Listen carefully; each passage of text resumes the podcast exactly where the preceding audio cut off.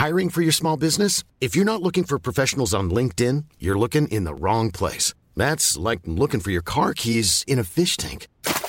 LinkedIn helps you hire professionals you can't find anywhere else, even those who aren't actively searching for a new job but might be open to the perfect role. In a given month, over 70% of LinkedIn users don't even visit other leading job sites. So start looking in the right place. With LinkedIn, you can hire professionals like a professional. Post your free job on linkedin.com slash people today.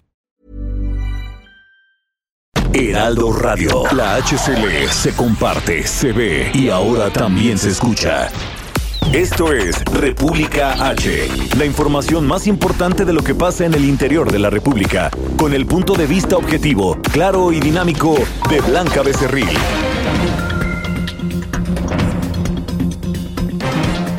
Hola, muy buenas tardes. Son las 12 del día con un minuto de este jueves 16 de abril de este año 2020. Yo soy Blanca Becerril. Esto es República H y hoy yo le invito a que se quede conmigo porque en los próximos minutos le voy a dar toda la información más importante de lo que se ha generado en los últimos minutos, en las últimas horas en el territorio nacional, sobre todo con el tema del coronavirus. Y es que las autoridades en materia de salud han informado esta mañana, junto con el presidente de México, Andrés Manuel López Obrador, que la sana distancia se extiende hasta el próximo 30 de mayo. Esto debido a que las medidas de mitigación pues están dando buenos resultados, dice el subsecretario Hugo López Gatel. De esta, eh, pues de esta extensión hasta el 30 de mayo hay que resaltar que aproximadamente 900 municipios donde en estos momentos se tiene el menor número de contagios, el menor número de casos confirmados de coronavirus, podrían, estando, eh, podrían estar iniciando sus operaciones, sus actividades normales, incluso regresando a clases el próximo 17 de mayo. Todos los demás que estaremos pues respetando esta sana, esta sana distancia hasta el próximo 30 de mayo lo haremos el primero de junio cuando se reanudarán clases en gran parte del país y las actividades productivas. También eh, han dicho las autoridades de salud que el fin de la epidemia del coronavirus, sobre todo en el Valle de México, será hasta el próximo 25 de junio. Sin embargo, la fase 3 han anunciado también que no se aplicará de manera general para todo el país, sino solo en 463 municipios del territorio nacional donde en estos momentos se tiene el mayor número de contagios, que son, por ejemplo, en el Valle de México, en ciudades como Tijuana, Mexicali, en Guadalajara, allá en Jalisco, en Monterrey, Nuevo León, en Puebla y también en el municipio de Benito Juárez, eh, que también eh, ahí está dentro Cancún, esto en Quintana Roo. Así que, pues ya lo sabe usted, se extiende esta, eh, pues esta campaña de sana distancia donde se le pide a la población que se quede en su casita y que salga lo menos posible para evitar el contagio masivo del coronavirus. El 17 de mayo podrán hacerlo algunas regiones del país y el próximo primero de junio pues estarían eh, reanudando todas las clases en todos los niveles educativos y las actividades productivas. Esto es información de último momento que ha dado a conocer el gobierno de, eh, país, el gobierno federal. Bueno, sin más, vamos a un resumen de noticias que tenemos muchas cosas que contarle. Recuerda que nos puede seguir a través de nuestras redes sociales. Estamos en Twitter como arroba el heraldo de México. Mi Twitter personal es arroba blanca becerril. También en Instagram, en Facebook, en YouTube. Y aquí en la Ciudad de México nos escuchamos por el 98.5 de FM, 100.3 de FM en Guadalajara, Jalisco. En Tampico, Tamaulipas, 92.5, en Villahermosa, Tabasco 106.3, el 92.1 de FM nos transmite en Acapulco Guerrero por el 540 de AM en el Estado de México, 1700 de AM en Tijuana, Baja California, por el 101.9 y 103.7 de FM en Nuevo Laredo, Tamaulipas y ya nos escuchamos también en McAllen y en Brownsville, esto en Texas. Sin más, vamos rápidamente a un resumen de noticias. En resumen. Desde Palacio Nacional, el subsecretario de Prevención y Promoción de la Salud, Hugo López Gatel, anunció que la Jornada Nacional de Sana Distancia se va a extender hasta el próximo 30 de mayo. Escuche. La Jornada Nacional de Sana Distancia permanecerá vigente hasta el 30 de mayo, pero en los municipios de baja o nula transmisión, las medidas de seguridad sanitaria permanecerían hasta el 17 de mayo y posteriormente se conservaría o se recuperarían las actividades normales. Entonces, en los municipios donde hay baja o nula transmisión, anticipadamente salen de las medidas de, de mitigación comunitaria y esto representa el éxito que ha habido en esas comunidades. Los municipios que tienen alta transmisión se esperan hasta el 30 de mayo. El funcionario federal también señaló que técnicamente México aún no está en la fase 3 de la pandemia del COVID-19. Sin embargo, en algunas regiones se debe aplicar estas medidas correspondientes, las medidas correspondientes a la etapa 3, que son en 463 municipios del país. Y este miércoles los gobernadores emanados del Partido Acción Nacional denunciaron a través de sus redes sociales que los insumos que se les entregó y que le entregó el gobierno federal a las entidades federativas para atender la pandemia de coronavirus como batas y cubrebocas no son de buena calidad, por lo que los van a regresar a la federación. Y por supuesto, al respecto, el subsecretario Hugo López Gatel dijo que los materiales a los que se referían los gobernadores panistas no corresponden a los que se compraron en China y tampoco son de uso clínico. Escuchen.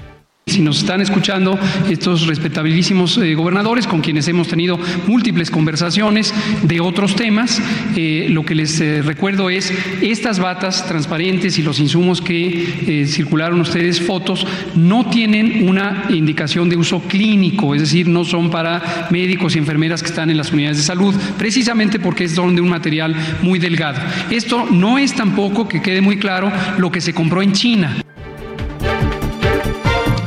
Pues ahí la aclaración y la Secretaría de Salud a nivel federal informó que hasta el momento en México hay 5.847 casos confirmados de coronavirus, 11.717 casos sospechosos y 449 decesos. La agencia Fitch Ratings redujo la calificación de México de triple B a triple B menos debido al impacto que tendrá el coronavirus en la economía nacional.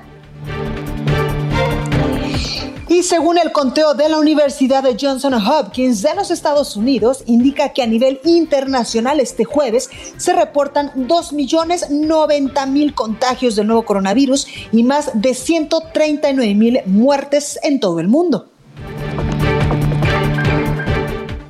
La nota del día. Bueno, pues comenzamos con toda la información y ya le decía yo que se va a extender esta jornada, esta disposición oficial de la sana distancia hasta el próximo 30 de mayo. También pues hemos venido platicando a lo largo de estos días de eh, pues la falta de insumos médicos que eh, pues han eh, externado varios gobernadores y el sector salud en varios estados del país. Y por ello pues a través de su cuenta de Twitter los gobernadores emanados por ejemplo del Partido de Acción Nacional reclamaron al gobierno federal por la calidad de los insumos médicos que se les entregó para atender la pandemia del coronavirus. Exhibieron también fotos de batas delgadas y cubrebocas sencillos que anunciaron que pues los van a devolver volver a la federación, van a devolver estos materiales porque ellos han dicho que estas batas que son sumamente delgadas y los cubrebocas que les hizo llegar la federación pues no funcionan sobre todo para los médicos y enfermeras, para el personal médico que está directamente en contacto con los pacientes que eh, pues tienen este coronavirus, que han dado positivo a este virus del COVID-19. Por ello, por supuesto, el subsecretario de Prevención y Promoción de la Salud, Hugo López Gatel, señaló y aclaró que los insumos que mostraron los gobernadores panistas no corresponden a los que se compraron en China, a estos eh, pues eh, toneladas que llegaron desde la semana pasada en este avión misionero de La Paz y que tampoco son de uso clínico porque estos, eh, ha dicho el gobierno federal, son material que pues decomisó el sistema de, de, administración tributaria, el SAT, y que debido a la emergencia pues los están distribuyendo en las clínicas y en los hospitales del país, pero estos son para el personal, por ejemplo, administrativo o para el personal que no está directamente en contacto con las personas que están contagiadas y confirmadas con este virus de COVID-19. Escuchemos al subsecretario Hugo López Gatel. Si nos están escuchando estos respetabilísimos eh, gobernadores con quienes hemos tenido múltiples conversaciones de otros temas, lo que les eh, recuerdo es estas batas transparentes y los insumos que eh, circularon ustedes fotos no tienen una indicación de uso clínico, es decir, no son para médicos y enfermeras que están en las unidades de salud, precisamente porque es de un material muy delgado. Esto no es tampoco, que quede muy claro, lo que se compró en China, aunque son de fabricación china, no es lo que vino en los aviones por compra esto fue un donativo, así como hemos tenido muchísimos. Y lo que se pretende es tener una bata de uso muy simple para el personal comunitario, comunitario que tiene un riesgo de exposición muy bajo. Bueno, y el subsecretario Hugo López Engatele pues señaló que el 15% de las compañías de la industria automotriz, maderera, textil y tabacalera en el país pues no cerró pese a la declaratoria de emergencia sanitaria, que yo ya le decía se va a extender hasta el próximo 30 de mayo. Escuche. Todas las empresas que se niegan a cerrar, se les levanta un acta de inspección en materia de seguridad y salud en el trabajo ¿Por qué razón? Porque esto da inicio al proceso de sanción. Y la Secretaría del Trabajo, como autoridad competente en materia laboral, da vista a la autoridad sanitaria para que realice el procedimiento correspondiente a la clausura. ¿Dije clausura? Sí, a la clausura. Entrevista. Bueno, y me da muchísimo gusto saludar en la línea telefónica a Oliva López Arellano. Ella es titular de la Secretaría de Salud de la Ciudad de México. Muy buenas tardes, ¿cómo está?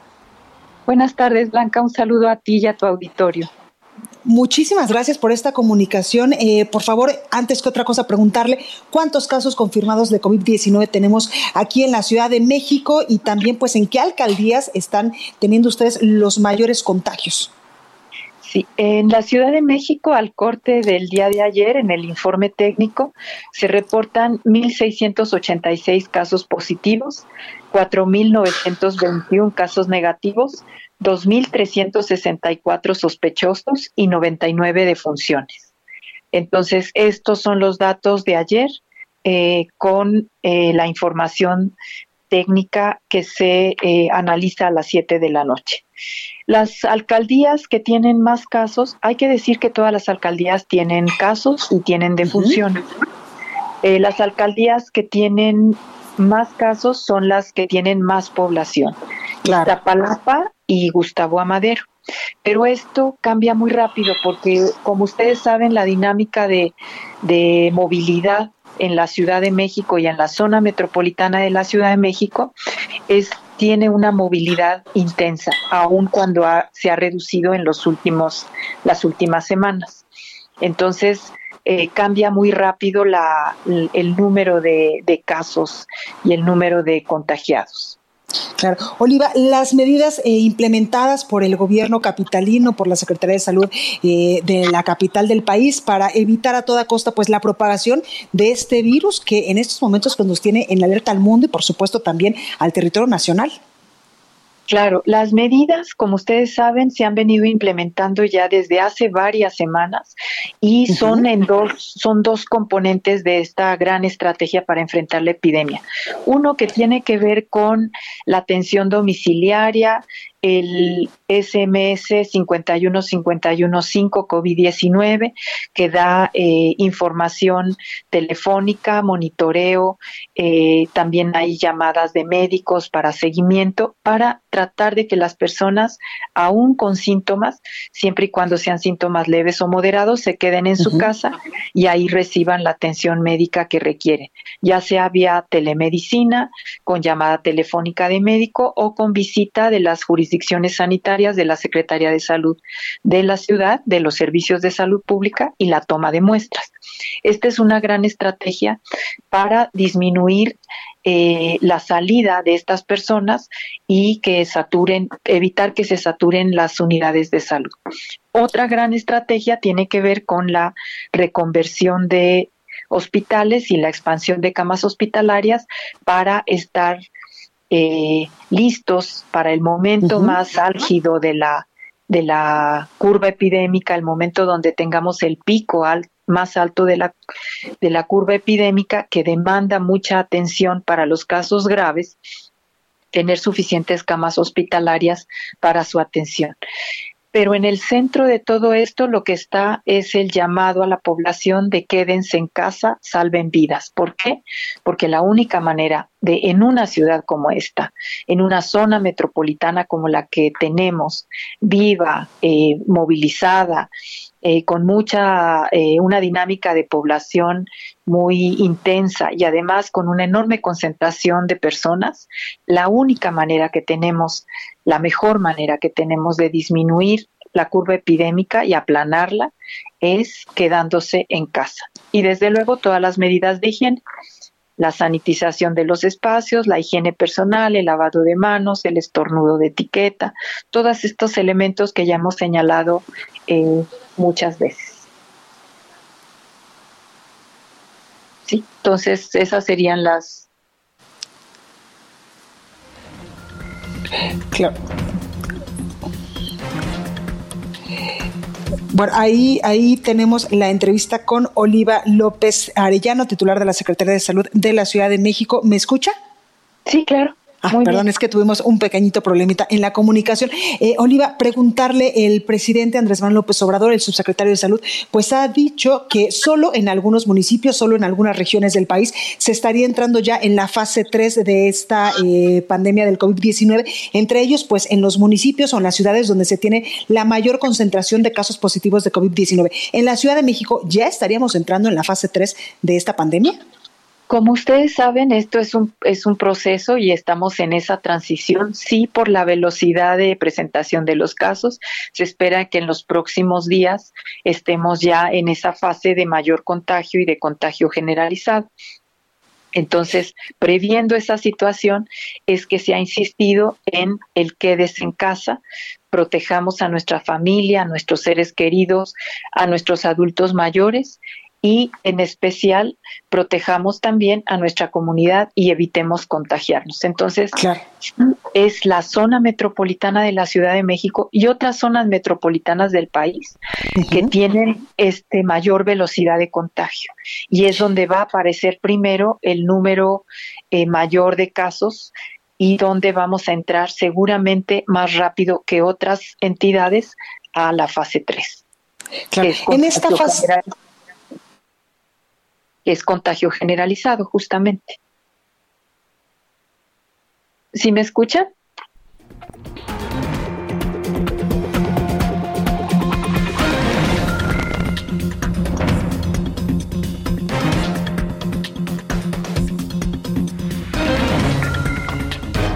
Por ejemplo, el uso obligatorio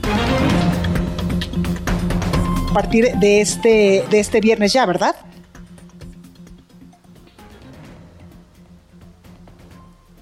Bueno, perdimos la comunicación con la eh, titular de la Secretaría de Salud de la Ciudad de México, Oliva López Arellano. Me parece que ya la tenemos de nuevo. Oliva, ¿me escucha ya? En línea, claro. Perfecto. Hoy le preguntaba yo que si en la fase 3, por ejemplo, que eminentemente en algún momento entraríamos en esa fase de la pandemia, ¿se tendrían que implementar otro tipo de medidas sanitarias para prevenir eh, la propagación de este COVID-19 o solamente se estarían reforzando las que actualmente tenemos? Estaríamos reforzando las que tenemos y se valora todos los días para ver si se requieren algunas otras medidas. Pero en principio estaríamos intensificando las que ya tenemos. Estas medidas de, sana distancia, de resguardo domiciliario, de eh, no moverse y del teletrabajo, de trabajar en casa, todos estos mecanismos para eh, disminuir la propagación del virus y su velocidad, sobre todo, de contagio. Claro. Otra cosa, eh, también el uso obligatorio en el metro de cubrebocas, esto ya se va a aplicar a partir de mañana viernes, ¿verdad? Aquí en la Ciudad de México. Así, es. Eh, se va a poner a disposición de las personas cubrebocas. Aquí es muy importante, sobre todo en las, eh, podríamos decir, en las estaciones que donde confluyen muchas personas que no han reducido eh, en gran medida, si bien sí ha bajado, pero no sigue habiendo concentración de personas muy importante, una importante concentración. Eh, aquí se va a poner cubrebocas a disponibilidad de las personas para que lo puedan usar, para que eh, lo puedan tener durante este trayecto que es difícil tener la sana distancia. Y algo muy importante es la recomendación de su uso correcto no debe manipularse eh, de la zona frontal, debe manipularse de la zona donde están las ligas eh, o los cordones que se atan a la cabeza o detrás de las, de las orejas. Y no debe tirarse en cualquier lado, debe usarse, si es desechable, eh, nada más un tiempo, cuando se humedece hay que, hay que retirarlo y tirarlo en una bolsa de plástico y si es desechable, de ser posible, se corta, se destruye para que no se vuelva a reutilizar. Claro. Eh, Secretaria. Sí, el transporte colectivo anunció que tendrán, que distribuirán un millón de cubrebocas entre los usuarios. Secretaria, también quiero preguntarle, eh, tenemos las suficientes camas, eh, los suficientes espacios en los hospitales, en las clínicas de la Ciudad de México, los insumos incluso para atender a todas aquellas personas que han estado en estos momentos pues en estos hospitales o que irán después porque eh, pues darán positivo a este COVID-19 en las próximas semanas, en las próximas horas. ¿Se tiene con todo lo necesario para atenderlos y también para cuidar al personal médico?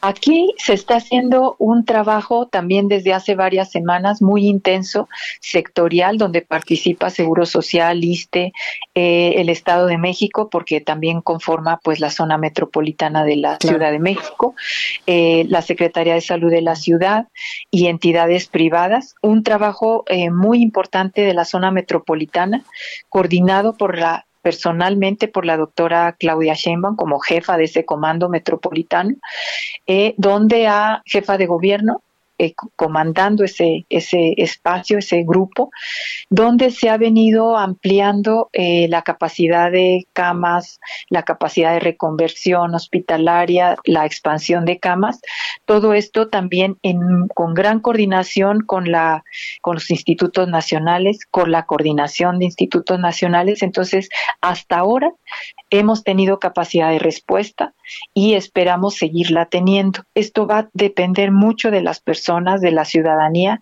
si realmente cumplen el resguardo domiciliario, se quedan en casa, van a ayudar mucho a los servicios de salud a que no tengan eh, una demanda que los desborde, porque el pico de la curva ¿no? Este pico de la curva epidémica puede ser aplanado con esta, con esta compromiso, con esta responsabilidad de quedarse en casa. Entonces, hasta ahora tenemos la capacidad de atención y el equipo de protección personal lo estamos dotando. Este es un equipo que se acaba rápido porque es desechable. Entonces, de repente ustedes pueden ver que en alguna unidad de salud se están quejando de que no hay, pero estamos monitoreando en terreno para llevar inmediatamente porque sí se acaba rápido. Pues ahí lo tenemos, secretario, y nuevamente el llamado a que nos quedemos en nuestras casas porque pues esto todavía va a durar bastantes semanas. Así es. En Ciudad de México el resguardo domiciliario está ya hasta el 30 de mayo. Pues ahí lo tenemos, Oliva López Arellano, titular de la Secretaría de Salud de la Ciudad de México. Muchas gracias en verdad por esta comunicación. Con mucho gusto, Blanca. Hasta luego. Gracias, pues ahí lo tenemos, lo han escuchado ustedes. En la Ciudad de México, pues se tienen más de 1.600 casos ya confirmados de COVID-19. Las alcaldías, por supuesto, que tienen el mayor número de contagios es Iztapalapa y Gustavo Madero evidentemente por el nivel de población que tienen estas alcaldías aquí en la Ciudad de México y nuevamente recordarles que lo más importante es que ustedes se queden en sus casitas, como lo decía la secretaria de Salud de la Ciudad de México, para evitar a toda costa el contagio y la propagación de este virus en la capital del país, que hasta estos momentos, pues el tema de la sana distancia se mantiene también aquí en la Ciudad de México, por supuesto, hasta el próximo 30 de mayo. Vamos a continuar con más información porque hay muchas cosas que contarle todavía de lo que sucedió en la conferencia matutina del presidente de México, Andrés Manuel López Obrador, y eh, pues ahí el subsecretario Hugo López Gatel, pues detallaba que hasta el momento en México hay 5.847 contagios de coronavirus, 11.717 casos sospechosos y 449 decesos. Escuche. Desafortunadamente, tenemos 449 personas que han perdido la vida por padecer la forma grave de COVID. Esta forma grave es fundamentalmente neumonía y las distintas complicaciones que esto implica. Se han estudiado ya 42.702 casos que fueron reportados como sospechosos en su momento y que al hacerles la prueba diagnóstica resultaron en 5.847 confirmados bueno, y también eh, esta mañana, pues el subsecretario de Prevención y Promoción de la Salud, ya se lo he, dicho yo a lo largo de este espacio, pues anunció que la Jornada Nacional de Sana Distancia se va a extender hasta el próximo 30 de mayo. Escuche. La Jornada Nacional de Sana Distancia permanecerá vigente hasta el 30 de mayo, pero en los municipios de baja o nula transmisión, las medidas de seguridad sanitaria permanecerían hasta el 17 de mayo y posteriormente se conservaría o se recuperarían las actividades normales. Entonces, en los municipios donde hay baja o nula transmisión, anticipadamente salen de las medidas de, de mitigación comunitaria y esto representa el éxito que ha habido en esas comunidades. Los municipios que tienen alta transmisión se esperan hasta el 30 de mayo es el caso, por supuesto, de la Ciudad de México, de las ciudades como Tijuana, el Valle de México, por supuesto, Mexicali, Guadalajara, Jalisco, Monterrey, Puebla y Benito Juárez, donde está Cancún, en Quintana Roo.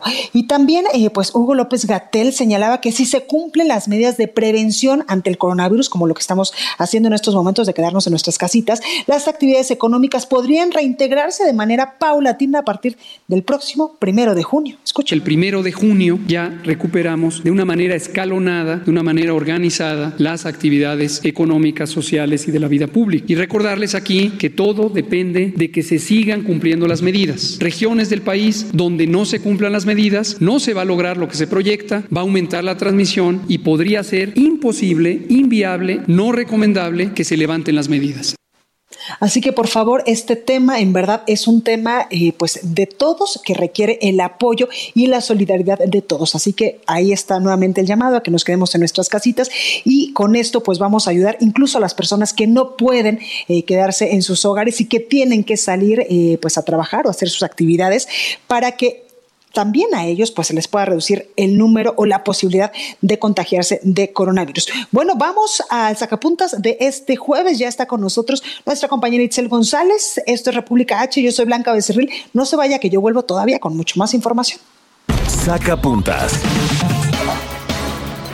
En el Consejo Coordinador Empresarial y la Coparmex, ninguna, ninguna duda tienen de que la versión de que el presidente del Consejo, Carlos Salazar, sería relevado por Patrick Devlin es torpedo con sello de la 4T. Creen que desde Palacio Nacional se busca debilitar la coordinación entre empresarios y sindicatos rumbo a un acuerdo nacional, pero sus misiles le hicieron lo que el viento a Juárez.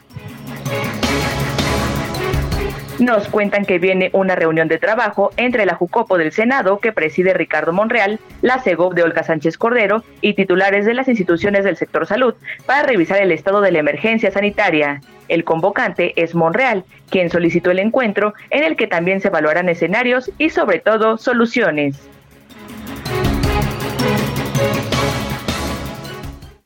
Continúa escuchando a Blanca Becerril con la información más importante de la República en República H. Regresamos. Heraldo Radio.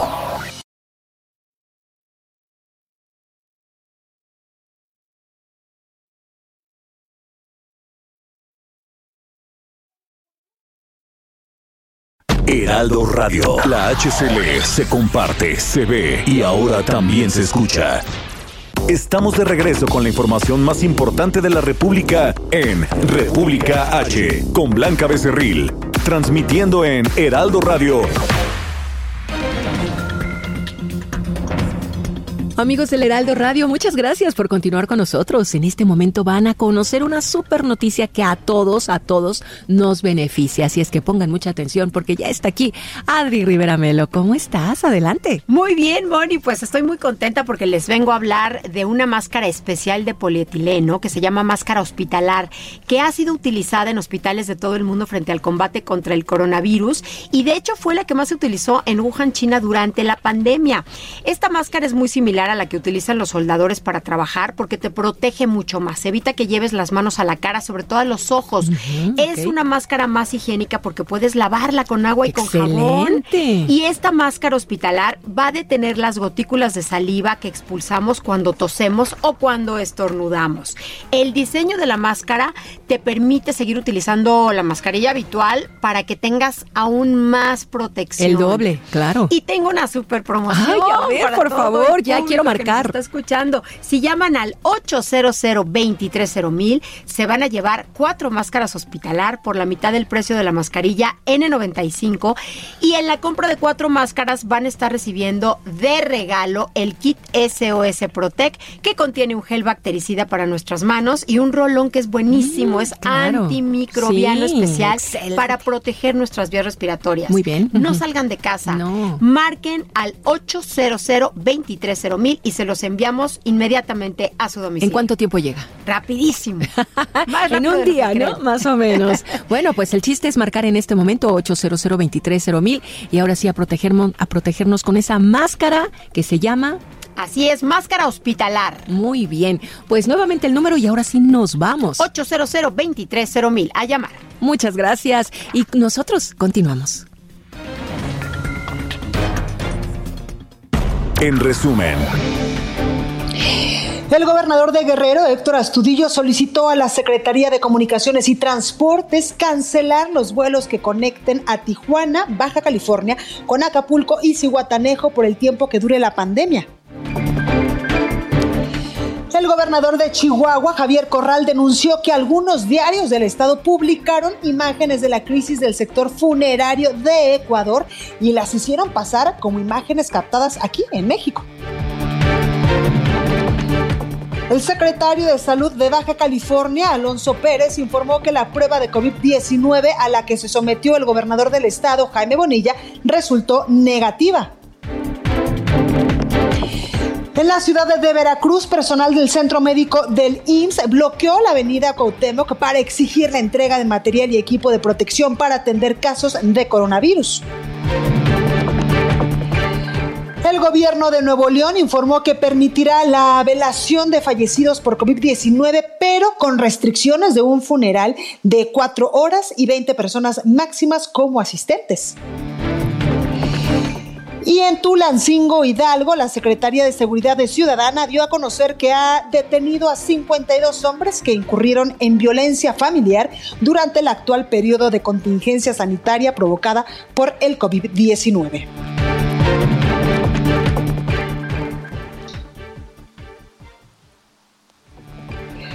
Bueno, continuamos con más información. Esto es República H. Yo soy Blanca Becerril y eh, vamos ahora con nuestro compañero Misael Zavala, porque los gobernadores de Acción Nacional, ya se lo decía yo, pues propusieron siete acciones económicas para enfrentar la crisis por el coronavirus. Misael, buenas tardes, adelante.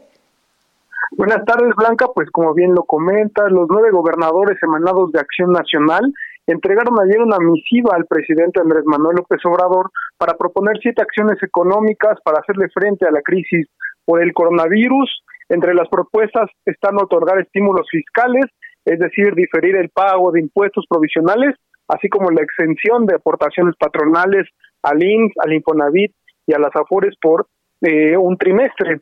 También proponen financiamiento a las micro, pequeñas y medianas empresas del país, utilizando recursos de la banca comercial a tasas no mayores del 10% anual y plazos de hasta 36 meses para que las empresas puedan pagar estos créditos. De la misma forma, los gobernadores panistas le expusieron al presidente un ingreso básico solidario destinado a los trabajadores informales, un incremento extraordinario de presupuesto a los estados y municipios, especialmente dirigido a salud y infraestructura que en estos momentos se necesitan, también agilizar el pago a proveedores del gobierno y en la medida de lo posible anticipar las compras correspondientes al segundo semestre.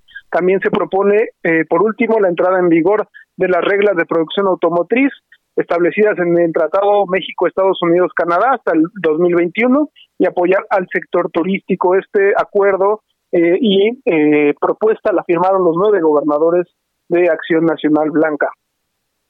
Pues ahí lo tenemos, Misael. Muchas gracias por esta comunicación y estos gobernadores, estos nueve gobernadores del Partido de Acción Nacional, pues han estado sobre todo muy activos exigiendo pues estas, eh, estas eh, cosas, estos temas importantes para sus entidades federativas al gobierno federal. Muchas gracias, Misael.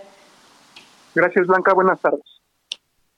Bueno, y me da muchísimo gusto saludar en la línea telefónica al gobernador de Michoacán, Silvano Aureoles. Gobernador, muy buenas tardes. ¿Cómo está? Buenas tardes, eh, Blanca, gusto en saludarte. Igualmente, gobernador, antes que otra cosa, cuénteme cómo vamos con el tema del coronavirus allá en Michoacán, cuántos casos confirmados tenemos hasta el momento, cuántas defunciones. traemos eh, hasta este momento, eh, cada rato se modifican las cifras, pero 80 casos confirmados y 14 eh, defunciones hasta el corte de la noche. Eh, seguramente en el transcurso del día se estarán actualizando las cifras, pero este es el, primer corte que traemos, eh, Blanquita. Claro, gobernador, las medidas que ha implementado usted para evitar a toda costa el contagio, la propagación del coronavirus en la entidad. Pues han sido, son muchas. Llevo muchas medidas en el terreno estrictamente sanitario y también en el terreno económico, en el terreno de la seguridad. Eh, como tú sabes, yo anuncié la suspensión de clases desde una semana antes de lo que lo había anunciado la federación eh, y que eso seguramente nos permitió quitar una buena parte de la fuente de contagio. Eh, me preguntaba, bueno, ¿y por qué, por qué el tema de los niños? Fue una razón muy sencilla. Los niños son una fuente principal o, pueden ser el canal de transmisión. Y te cito el ejemplo, ¿por qué?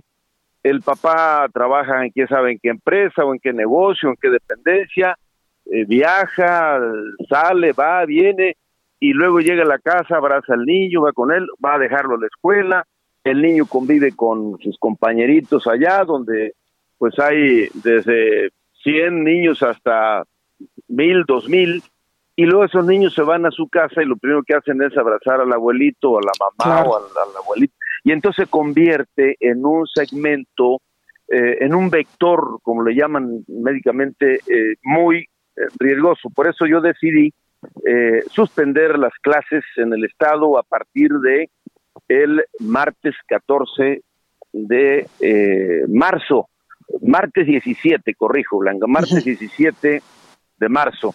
Y a partir de ahí, pues eh, todas las medidas que ha estado dictando el gobierno federal en materia de salud, este, y eh, las que nosotros consideramos que tenemos que eh, hacer en el Estado, porque cada Estado tiene sus particularidades. Claro. Entonces establecí 14 filtros preventivos coronados por la Policía Michoacán, eh, acompañados de paramédicos, nos acompaña la Guardia Nacional, División Carreteras y el personal suficiente que nos permita darle información a los pasajeros y también orientarlos de manera adecuada y pedirles que preferentemente se queden en su casa. Porque yo el otro día que estaba en un filtro, que fui a ver a los compañeros al filtro, eh, me paré ahí en la caseta a darles eh, material a los eh, automovilistas y entonces en uno de los vehículos le digo, ¿usted dónde viene? No, pues vengo de Toluca. ¿Y a dónde van? Voy al Sinapecuaro. ¿Y a qué va? Vamos a visitar a una amiga. bueno y entonces ese ejemplo le dije, mire, eh, es entendible que después de algún tiempo de no verse, pues uno quiere darle un abrazo a su amiga, a su amigo, saludarlo, pero ahí es donde está el gran riesgo, sobre todo si son personas vulnerables. ¿Quiénes hemos ubicado que son los más vulnerables? Y no soy experto en salud, solamente la información que me proporcionan de las áreas correspondientes los adultos mayores, pero además de adultos mayores que tengan alguna complicación de carácter respiratorio o que tengan eh, sean hipertensos, que sean diabéticos o que sean obesos, que hoy eh, son las tres principales em, variables que más afectan, la hipertensión, la obesidad y la diabetes. En ese orden está el porcentaje de afectación y, y entonces poder eh, ayudar a concientizar a la gente de que cuidemos a los nuestros, porque, a ver, eh, un asunto muy íntimo, muy familiar mío, Blanquita, mi, mi madre, pues es una mujer de 80 años, pero que además padece de un cáncer de pulmón. Imagínate, si no la cuidas, pues va a ser Por supuesto. Eh, una víctima, eh, pero rápido, porque es eh, sobre todo en las partes de las vías respiratorias lo, más complicado. Y hemos eh, entonces eh, ya puesto en operación esta medida específica para cuidar a los eh, más vulnerables. En ese Además, gobernador, Claro, ¿Ah? ustedes de los pocos gobernadores, o me atrevería a decir, el único gobernador que incluso pues anunció que le va a subir el sueldo hasta en un 60% al personal médico que en estos momentos literalmente están arriesgando su vida por nosotros. Están arriesgando su vida. Yo ya, ya lo hice, Blanquita, eh, 60%, eh, reconociendo su compromiso, su entrega, vocación, porque son los que están salvando vidas. Eh, y eso se ilustra con un ejemplo. El médico que ganaba 24 mil eh, pesos ahora gana 40 mil. La enfermera o el enfermero que ganaba 12 ahora gana 20 mil y así en, función de su, de su perfil profesional y su categoría. Eh, esa es una parte que hay que reconocerles en el tema de los salarios. Y, y, aprovechando de una vez la otra que sí, ahora sí como dijo el de mi pueblo, no me aguanto, es que, por un lado, eh, estamos ante una severa debilidad, eh, porque el eh, sistema de salud que teníamos en el país, deficiente, como ustedes quieran, funcionaba. En la nueva circunstancia está totalmente desarticulado y sin rumbo. Es una situación realmente crítica. Nosotros comprábamos los eh, materiales, comprábamos los medicamentos eh, en diciembre del el año anterior para que nos alcanzara hasta marzo del siguiente año, eh, no del inmediato, sino del otro. Es decir, lo que yo compré en diciembre del 18 me alcanzó todo 19 y los tres meses de este año 2020 pero estoy en el límite, eh, Blanquita, porque eh, además de que yo ya hacía la compra consolidada, claro. Eh, pues, pues, bueno, es día y, hora que no sabemos ni fecha ni nada de cuándo va a llegar la compra consolidada.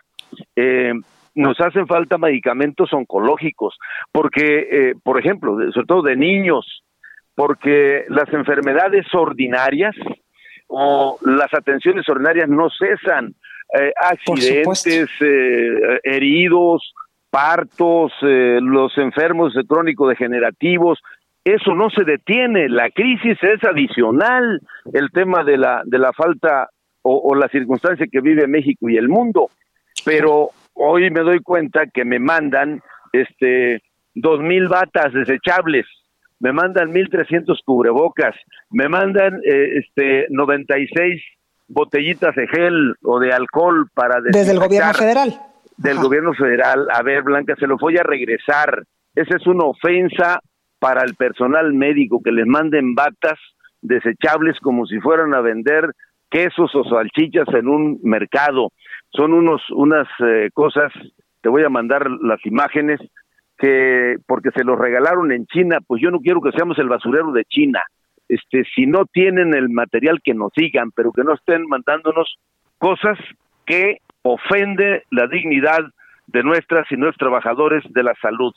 Y el otro que se pasa diciendo un día una cosa y otro también es el, doctor eh, López Gatel, que no lo comparo con Cantinflas porque es eh, faltarle el respeto a Cantinflas. Pero un día dice una cosa y otro dice otra. Hoy dijo que ya para el 23 estaremos en el peor momento de la crisis, pero también dijo que ya para el 25 de junio este, las cosas empezarían a cambiar, pero también ya anunció que ya en algunos, ya quién sabe qué tantos municipios van a poder retirar las medidas. Y una vez lo comparto contigo, yo no le voy a hacer caso a esas medidas del señor Gatel, porque eh, yo no sé si lo mandan a mentir o miente porque a él le gusta hacerlo pero lo que están haciendo es incorrecto, están engañando a la gente. El otro que le va a crecer más la nariz es a mi paisano Zoé Robledo, porque hoy dice que en el centro de ingeniería del IMSS en Michoacán están reparando ventiladores.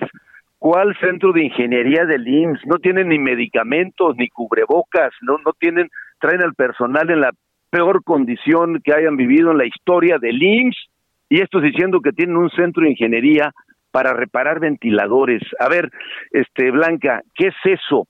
¿De verdad piensan que todos los mexicanos este, estamos con los ojos cerrados o, qué les pasará por la cabeza. En una contingencia de salud no pueden seguirle mintiendo a la gente. El caso del IMSS vino en aquel tiempo el célebre Germán Martínez, el, el tránsfuga este que se fue a ser después aplaudidor de Morena y del presidente, que era el director del IMSS, por cierto, michoacano, y eh, que porque el IMSS se va a instalar en Michoacán.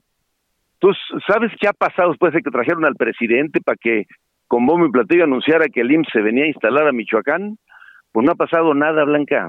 Es una elefante blanco, hay una oficina vacía y, y anuncian esas cosas. Bueno, eh, no se puede, no se puede y ojalá este, estén escuchando para que por favor dejen de engañar a la gente en una estación tan crítica como la que está viviendo el mundo y muy pronto va a estar viviendo México.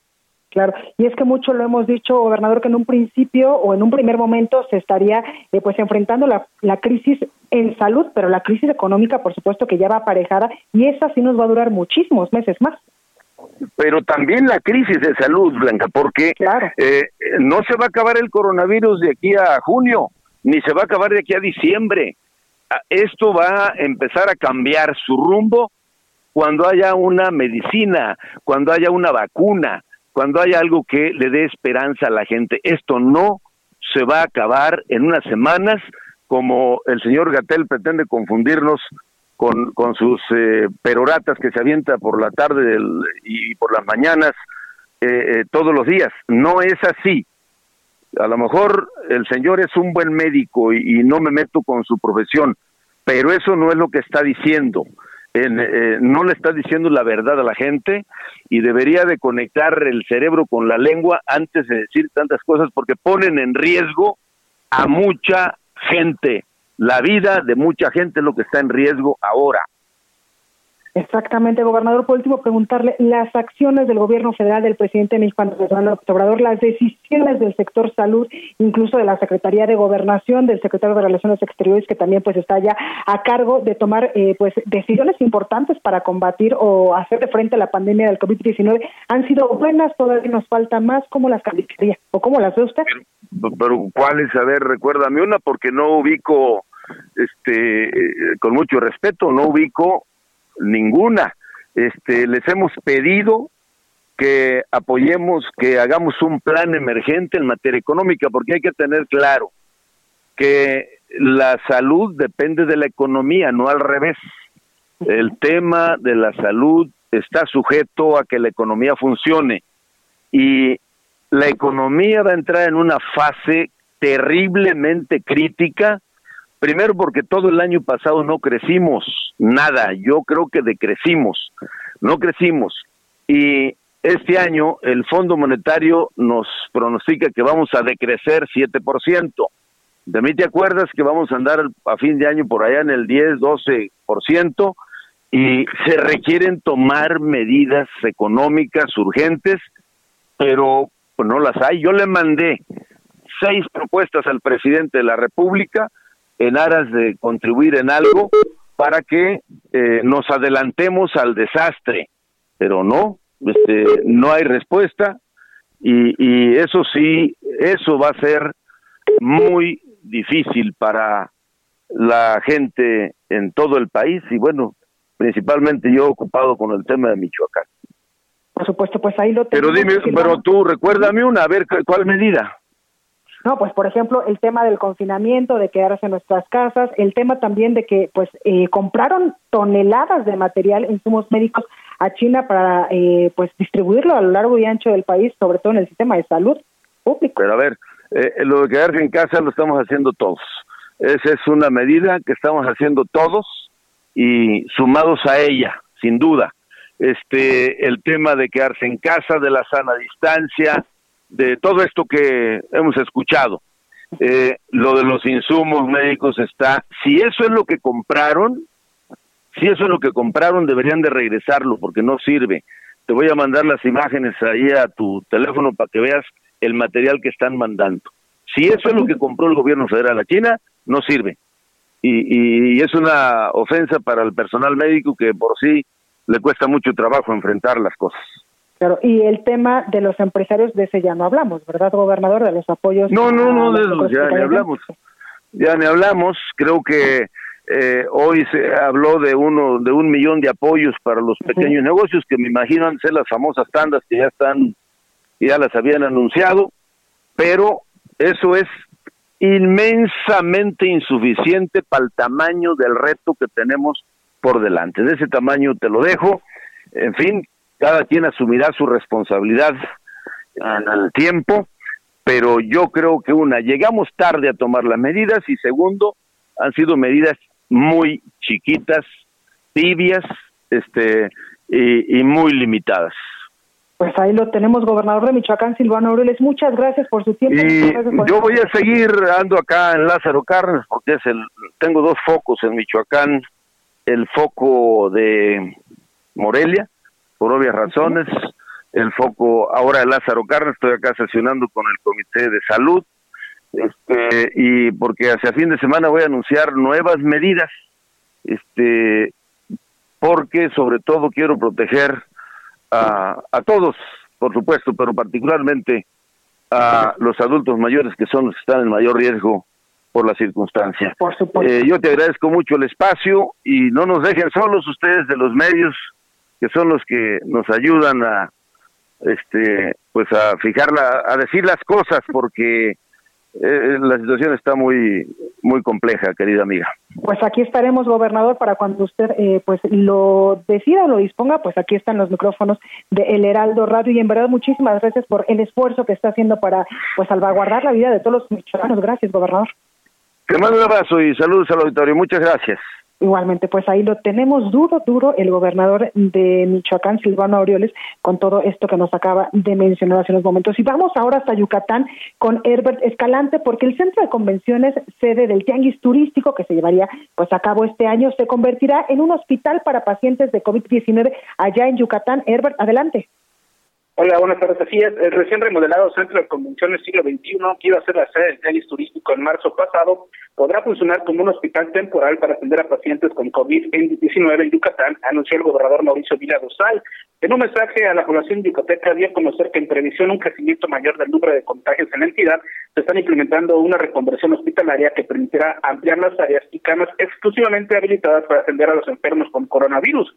En ese sentido, Vila Dosal indicó que tienen listos los preparativos para equipar las nuevas instalaciones del centro de convenciones a fin de que pueda funcionar como un hospital temporal que exclusivamente sirva para atender a personas contagiadas.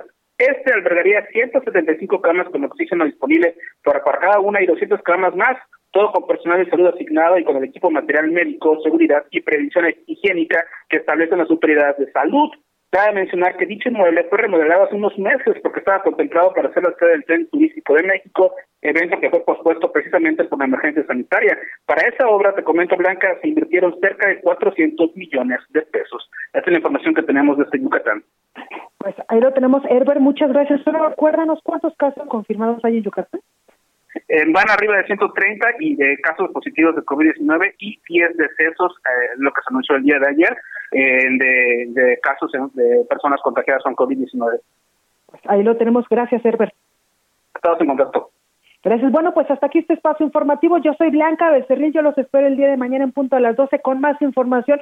Por favor, y en verdad de todo corazón, cuídese mucho porque recuerde que la sana distancia pues ya se extendió hasta el próximo 30 de mayo. Yo los espero el día de mañana y por favor, eh, pues esté relajado y con la mente positiva, pero sobre todo, cuídese, cuídese mucho. Esto fue República H, la información más importante de lo que pasa en el interior de la República, con el punto de vista objetivo, claro y dinámico de Blanca Becerril. Continúa escuchando Heraldo Radio, donde la H suena y ahora también se escucha. Una estación de Heraldo Media Group. Escucha la H, Heraldo Radio. Planning for your next trip? Elevate your travel style with Quince. Quince has all the jet setting essentials you'll want for your next getaway, like European linen, premium luggage options, buttery soft Italian leather bags, and so much more. And is all priced at 50 to 80% less than similar brands. Plus, Quince only works with factories that use safe and ethical manufacturing practices. Pack your bags with high-quality essentials you'll be wearing for vacations to come with Quince. Go to quince.com/pack for free shipping and 365-day returns.